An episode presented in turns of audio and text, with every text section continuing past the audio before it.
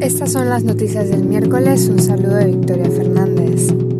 En su discurso sobre las prioridades en 2024, el secretario general de las Naciones Unidas hizo referencia a la paz como el elemento que más falta en el mundo de hoy, y la cual se está viendo amenazada por las guerras, las divisiones geopolíticas, la polarización y las violaciones de los derechos humanos. Tras numerar varios conflictos como el de Gaza y Ucrania, Antonio Guterres declaró que los gobiernos ignoran y socavan los propios principios del multilateralismo sin rendir cuentas.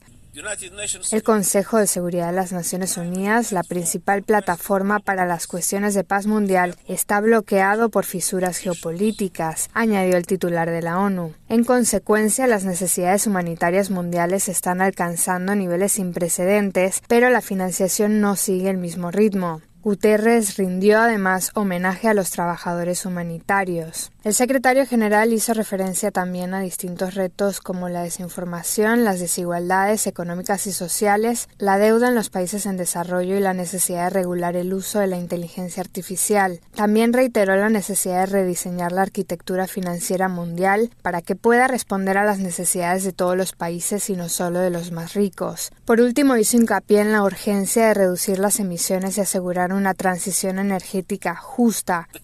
La crisis climática sigue siendo el reto más importante de nuestro tiempo. Los próximos años determinarán en gran medida si podemos limitar el aumento de la temperatura global a 1,5 grados, concluyó Antonio Guterres.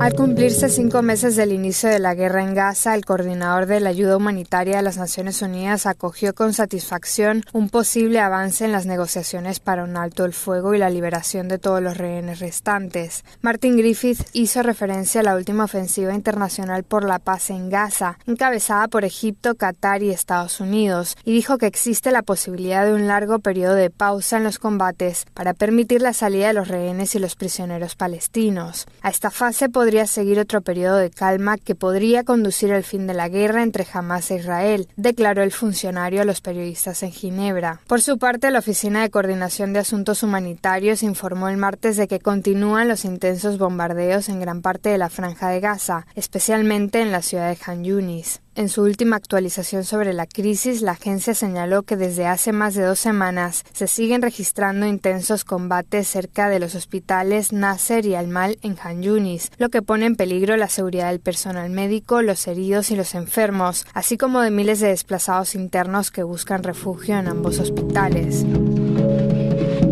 Este miércoles arranca la visita del Consejo de Seguridad de las Naciones Unidas a Colombia. Los representantes de los 15 miembros del máximo órgano para la paz y seguridad internacionales permanecerán en el país hasta el 11 de febrero. Se trata de la tercera visita desde la firma del Acuerdo Final de Paz en 2016. El representante especial del secretario general y jefe de la misión de verificación de las Naciones Unidas en Colombia declaró que la visita del Consejo de Seguridad se da en un momento decisivo para la construcción de paz en el país, pues pese a los retos y desafíos hay una voluntad política renovada frente a la implementación integral del acuerdo final de paz y varios diálogos de paz en marcha en el marco de la política de paz total. Carlos Ruiz Massieu añadió que la visita inicia pocos días después de que el Ejército de Liberación Nacional y el gobierno anunciaran la prórroga y fortalecimiento del cese al fuego bilateral, nacional y temporal. En Bogotá, los 15 miembros del Consejo de Seguridad se reunirán con las distintas partes que trabajan en la construcción de la paz, incluyendo instituciones estatales, firmantes de paz y sectores de la sociedad civil.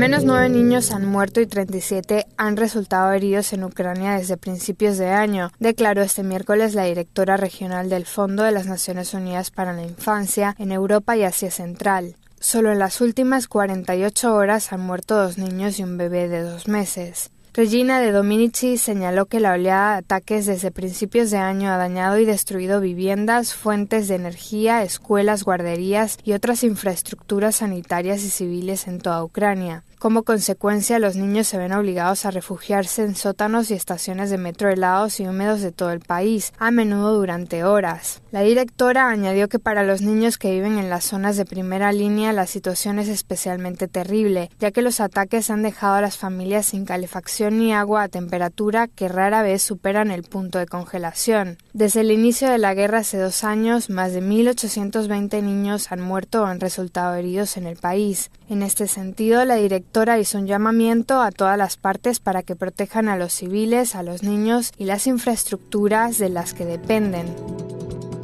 Hasta aquí las noticias del miércoles. Un saludo de Victoria Fernández.